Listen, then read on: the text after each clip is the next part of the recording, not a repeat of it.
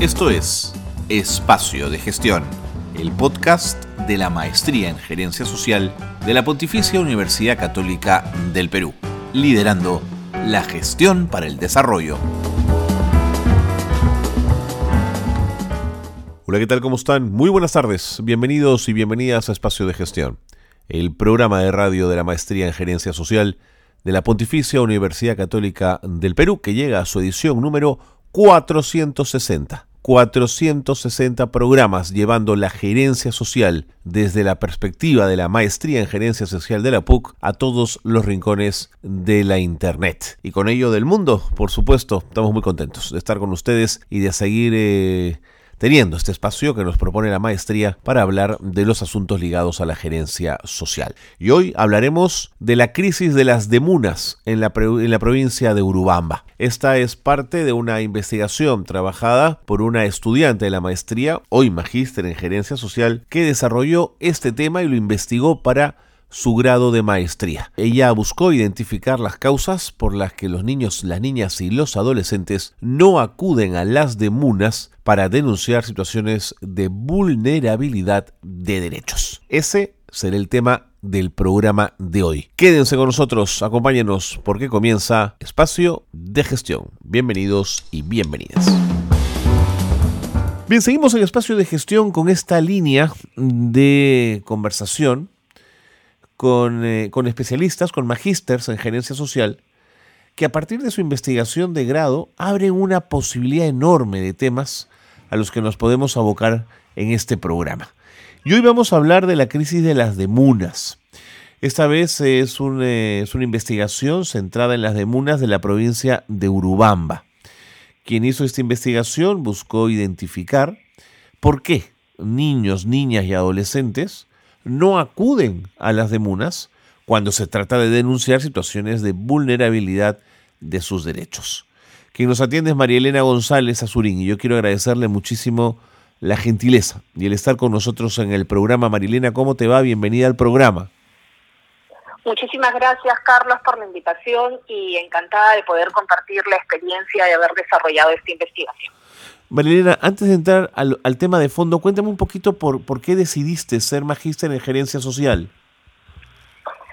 Estaba buscando una, un, posgrado que pudiera combinar eh, las, los componentes gerenciales y los componentes sociales. No es muy fácil encontrar una maestría que me pueda permitir tener una mirada ejecutiva pero sin perder el componente social de diferentes temas. Entonces yo me he desarrollado mi vida laboral en la empresa privada, en el gobierno, en el Estado también, y en ONGs y fundaciones, y necesitaba una maestría que pudiera ser como un paraguas y me permitiera eh, adquirir mejores competencias de las que tenía con esta visión gerencial sin dejar lo social de lado. ¿No fue una sorpresa que en la maestría eh, tuvieses que compartir espacio académico con gente que venía de espacios académicos o profesionales tan diversos? para mí la diversidad ha sido una, uno de los valores agregados de la maestría, porque me ha permitido intercambiar experiencias con profesionales de diferentes lugares, Profesionales que venían desarrollándose en ONGs, en fundaciones, en cooperativas de desarrollo rural, por ejemplo, en, trabajos de cooperación internacional también, eh, funcionarios del Estado y también empresarios. Entonces, es, creo yo, podría decir que es una de las maestrías con mayor diversidad en, sus, en su alumnado, ¿no? De acuerdo. ¿Y, por qué quisiste trabajar eh, e investigar el tema de las demunas? ¿Por qué te llamó la atención? Yo estuve viviendo durante 17 años en la provincia de Urubamba, dirigiendo una fundación que trabajaba con niños, niñas y adolescentes. Nosotros trabajábamos diferentes eh, programas y referidos a la educación, referidos a la salud y al desarrollo productivo. Y hicimos una investigación con niños en situación de vulnerabilidad, con un grupo de psicólogos y terapeutas que llegaron de Holanda, la cooperación eh, que financiaba estos proyectos era holandesa. y encontramos una cruda realidad y de 130 niños aproximadamente que evaluaron, eh, alrededor de 7 de cada 10 sufría de maltrato sexual, ¿Qué de abuso me sexual. estás contando? Sí, es lo que te estoy contando. Entonces, una de las preguntas que inmediatamente viene es, ¿qué está haciendo el Estado? ¿Por qué está pasando? ¿Por qué los niños y niñas no están denunciando cuando se está vulnerando sus derechos? ¿Qué es, lo, que, es lo que falta para que los niños y niñas sean protegidos por el Estado ante una situación tan dura? Al, al mirar eh, cuáles eran las probables causas, son diversas, pero en esta zona en específico, uno de los problemas principales que poco abordamos cuando hablamos de maltrato sexual infantil es el hacinamiento familiar. Claro. El hacinamiento familiar es clave. Cuando tú tienes una familia compuesta por seis u ocho personas en una sola habitación, Claro. que comparte dos camas y tienes al adolescente con la niña, al papá con la niña, es donde empieza el, la, vul- la vulneración del, del cuerpo, del espacio de la otra persona. Y acá quiero, quiero plantear un tema del que poco hablamos, Carlos, que me parece que es vital que coloquemos en agenda pública, y es el abuso sexual de niños. Porque cuando nosotros hablamos de abuso sexual, inmediatamente nos remitimos a las niñas, porque es lo que se evidencia a través de un embarazo. Pero existe una violencia sexual silenciosa que es la que sufren los niños, que pocas veces denuncian, que pocas veces hablan por vergüenza, por cultura, por la situación de dominio del padre, del tío, de- del vecino que, que el vecino tiene sobre el niño. Entonces, estamos muy enfocados y tenemos muy presente en la agenda pública la violencia sexual contra niñas, niñas y adolescentes, pero no contra niños, niños, niños y adolescentes. Pienso que ahí es donde también tendríamos que poner el foco, porque esos niños ya entran en el círculo perverso del maltrato y la violación. El maltratador suele haber sido una persona maltratada. Entonces, mientras no rompamos este círculo de violencia, difícilmente podemos sanar nuestra sociedad. Cuando vi esta realidad, dije, bueno, vamos a investigar qué es lo que está pasando de manera más, más profunda, sobre todo respecto al rol que debiera tener el Estado para Claro. proteger a toda una generación. Es así que investigo sobre las demunas en la provincia de Urubamba y mi campo de acción fueron cuatro distritos, Ollantaytambo, Maras, Guayabamba y Urubamba. Me he quedado pensando en lo último que has planteado, Marilena, y, y pensaba, digamos, qué tipo de masculinidad hemos construido para que también los niños hombres sean víctimas de sus padres, de sus primos, de sus vecinos, Marilena. Es sumamente doloroso, ¿no? Porque eh, esta masculinidad eh, está referida al poder. A poder, ¿no? pues, sin duda. Totalmente, es, es una relación de poder. Entonces, imagínate si tú ya sometes a una mujer y la consideras menos y por eso la sometes porque tienes mayor capacidad de perpetrarla, por llamarlo de alguna forma. Imagínate el poder que te da perpetrar, a un- violar a un niño, a un adolescente. Y someterlo. Es muy duro, es muy duro, Carlos. Y creo, esto, mejor dicho, no creo, soy una convencida de que si queremos empezar un proceso de sanación de la sociedad, no solamente tenemos que hablar del abuso sexual de niñas, sino del abuso sexual de niños y adolescentes. Bueno, creo que pone sobre la mesa un tema eh, profundamente complejo y profundamente importante, en tal caso de abordar eh, en otro plano. Pero no, no quiero distraerme de lo que nos ha convocado hoy día, que es el tema de las demunas, y quería preguntarte en ese sentido, ¿cuáles son las principales funciones y responsabilidades de una demuna en una provincia como la de Urubamba, por ejemplo? En realidad, el objetivo fundamental de una emuna es la función principal es proteger ¿no? y promover eh, los derechos de los niños, de las niñas y los adolescentes en sus jurisdicciones, no como municipalidad. Pero acá también surge otro otro otra otro problema u otro punto que hay que que hay que también colocar en la agenda pública. tenemos alrededor de 2.300 demunas aproximadamente, y en el 2012 se tenían 2.200 demunas eh, sin em, acreditación, y en el 2022 tuvimos 1.890 eh, demunas, y de estas 1.890 demunas registradas en el 2022, solo 400 están acreditadas. Eso es vergonzoso porque una demuna sin acreditación no puede actuar ante situaciones de riesgo, porque no tienen autoridad. ¿Tus cifras son nacionales, no, Marilena? Sí, son nacionales. Ok. Sí, son nacionales. Y ese es un tremendo desafío para el Ministerio de la Mujer y Poblaciones Vulnerables, por supuesto. La acreditación de las demunas, junto con eh, los municipios existentes en nuestro país, ¿no? Claro. Mientras una demuna no esté acreditada, es un saludo a la bandera. Tú vas, haces la denuncia y se queda simplemente en denuncia. ¿no?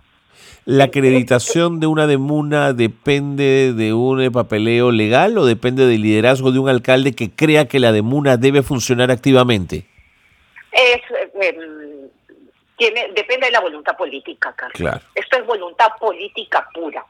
Si tú tienes a un alcalde realmente comprometido con la promoción y la protección de sus niños, niñas y adolescentes, ese alcalde va a acreditar su demuna y le va a dar a la demuna el lugar que debe darle, el presupuesto que debe darle, la logística que debe darle. Pero si tú tienes un alcalde que no tiene una mirada respecto a la situación de los niños, niñas y adolescentes en su jurisdicción, simplemente va a tener una oficina más de paso y pondrá al amigo o a la amiga de turno para que se haga cargo. Sin duda. Una de uno de los problemas, por ejemplo, fundamentales que encontré en, nuestros distritos, los distritos que, que estudié, es el horario de atención de las demandas. Las demandas se atendían de 8 a 2 de la tarde. Ah, mira Justamente logran que los niños niñas están en las escuelas. Entonces, evidentemente, ninguno va a ir a hacer una denuncia a una demanda que está cerrada, o sea, que que tiene un horario en el que ellos no pueden acudir. De acuerdo. Entre tantos otros problemas que, que encontramos, como la falta de información y demás.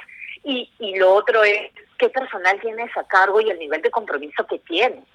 Porque mm, si tú utilizas la demuna como una, un puesto para, para poder devolver un favor político, entonces esa persona no va a asumir la responsabilidad eh, genuina con la protección de los niños, niñas y adolescentes de su gestación. Correcto.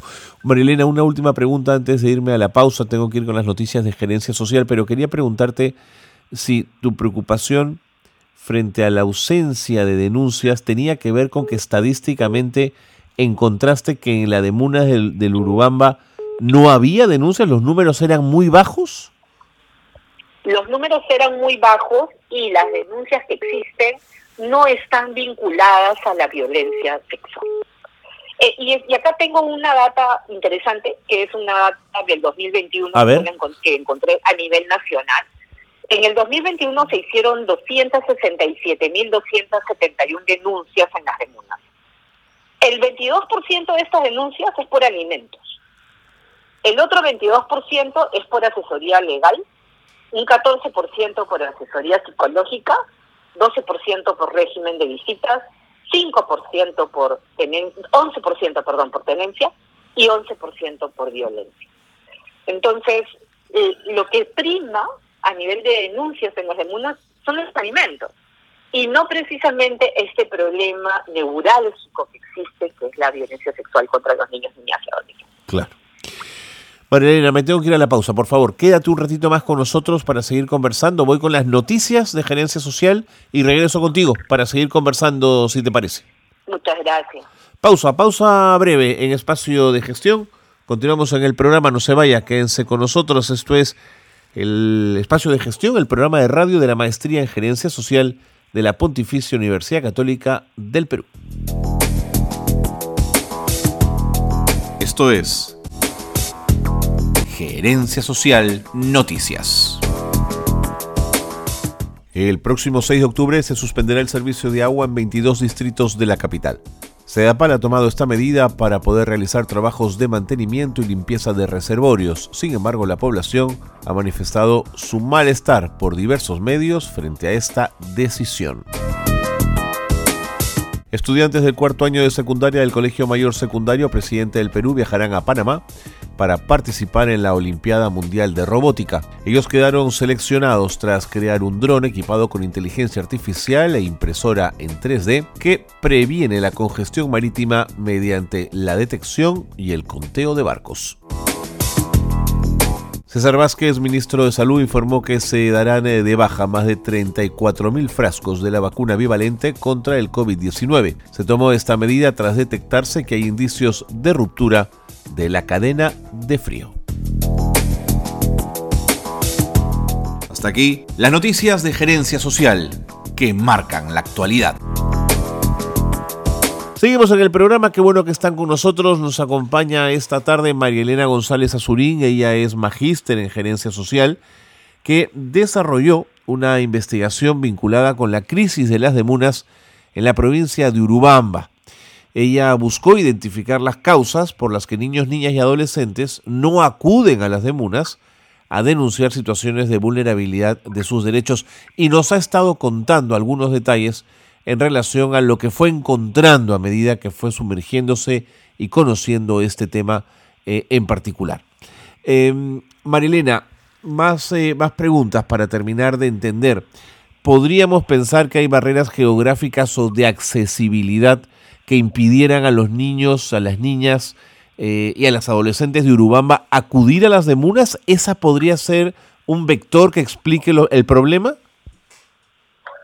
podría ser un vector, pero no, no, no es un vector determinante, porque las denuncias no se dan ni en los niños urbanos ni en los niños de las zonas rurales, a pesar de que eh, la data de violencia sexual puede ser la misma. O sea, no, no hay, no, no existe una data respecto a que los niños de la zona urbana eh, hacen, hacen más denuncias que los niños de la zona rural. No no, hay una discriminación respecto a eso. No va por ahí, de acuerdo. ¿Cómo, cómo comenzaste tu, tu trabajo de investigación? ¿Hiciste entrevistas a profundidad? ¿Hiciste encuestas? Cuéntame la metodología.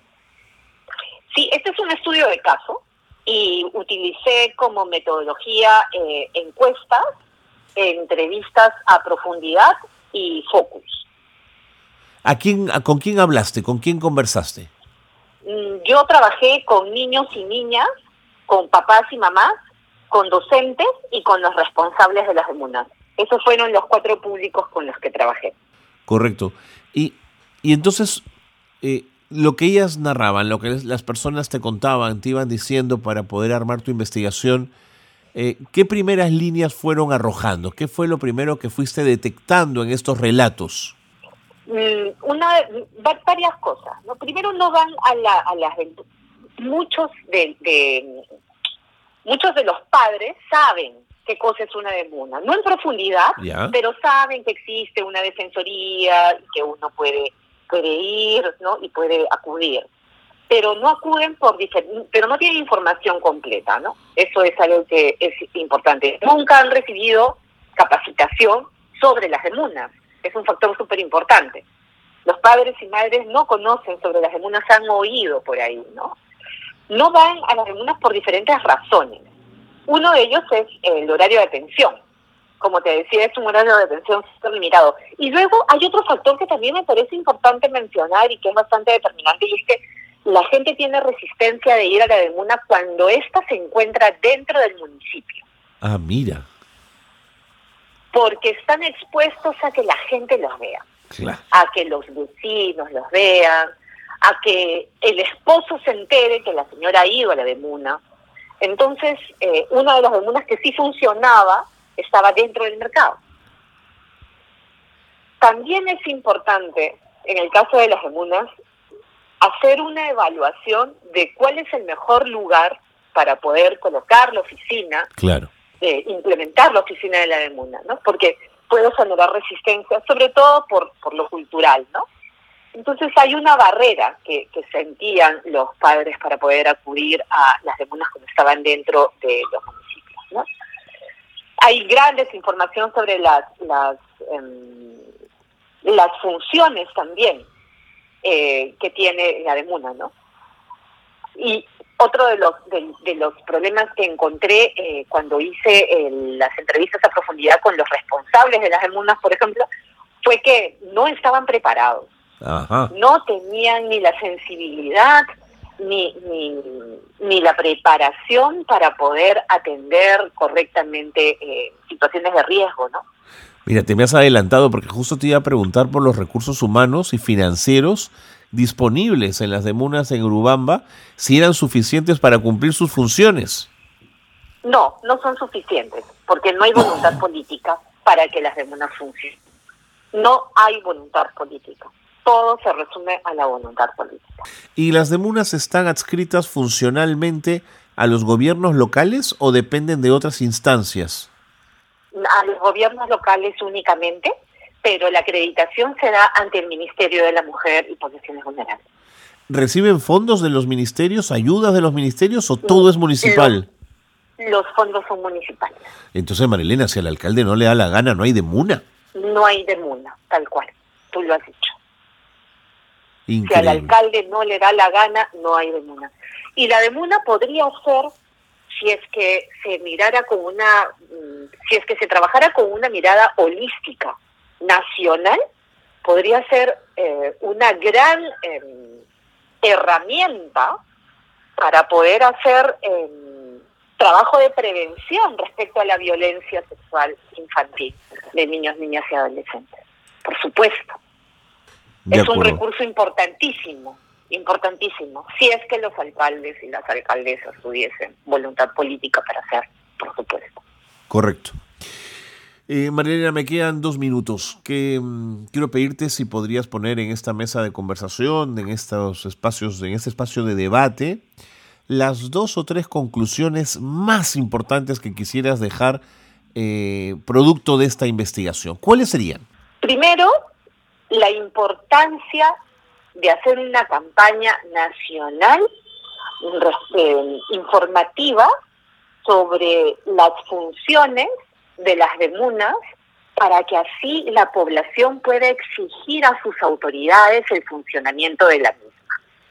Si la población civil no ejerce presión, difícilmente un alcalde va a tener voluntad política para poner en funcionamiento al 100% una demanda. Y eso solamente lo logramos con información.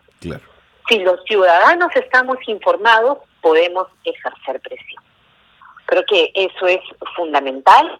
Lo otro es que eh, hay mucha falta de preparación de los agentes que brindan servicios en comunas. Debiera haber una suerte de homologación de todos los responsables de las demunas a nivel nacional para unificar los criterios de atención, para tener una suerte de red de responsables de las demunas a nivel nacional y compartir buenas prácticas entre una y la otra y ver dónde pueden haber redes de apoyo. Además, creo que ahí hay una oportunidad tremenda. Eh, creo que es importante también facilitar la denuncia de los niños y de las niñas. Un agente de la DEMUNA no puede castigar a un niño o a una niña cuando va a hacer una denuncia. No puede preguntar, pero ¿qué hiciste? No puedo decirle, pero ¿qué, qué le habrás dicho? Entonces, si es que no tenemos a agentes que realmente abracen el dolor de un niño y una niña y lo protejan en la real dimensión, difícilmente los niños y niñas van a acudir a ellos. Y si las demunas no tienen capacidad resolutiva, nadie va a ir, porque ¿para qué vas a ir a contarle un caso si es que no van a poder hacer nada? Si es que una demuna te va a decir, mira, no puedo hacer nada. Las demunas tienen que tener mayor capacidad resolutiva. Creo que esas son las conclusiones más importantes. Veo en las demunas una oportunidad, pero alguien tiene que comprarse el pleito. Y ese pleito es político. Es político. Marilena, muchísimas gracias por habernos ayudado a entender más este tema. Creo que es una investigación muy potente. Creo que pone sobre la mesa complejidades enormes en nuestra sociedad. Eh, pero hay que verlas y hay que mirarlas de frente y hay que hablarlas. No, no se puede, no se puede ocultar todo esto. Te agradezco muchísimo la, la gentileza de haber conversado con nosotros. Muchas gracias, Carlos, y muchísimas gracias a la Maestría en Gerencia Social. Marilena González Azurín, magíster en gerencia social, ha estado con nosotros en el programa y nos ha hablado de este tema tan importante al cual hay que mirar y del cual hablaremos en próximos programas. Compromiso. Seguir mirando a las demunas y exigiendo su activación y funcionamiento eficiente en todo, en todo el país. Nos vamos. Gracias a todos, a todas, por ser parte de Espacio de Gestión. Muy buenas tardes.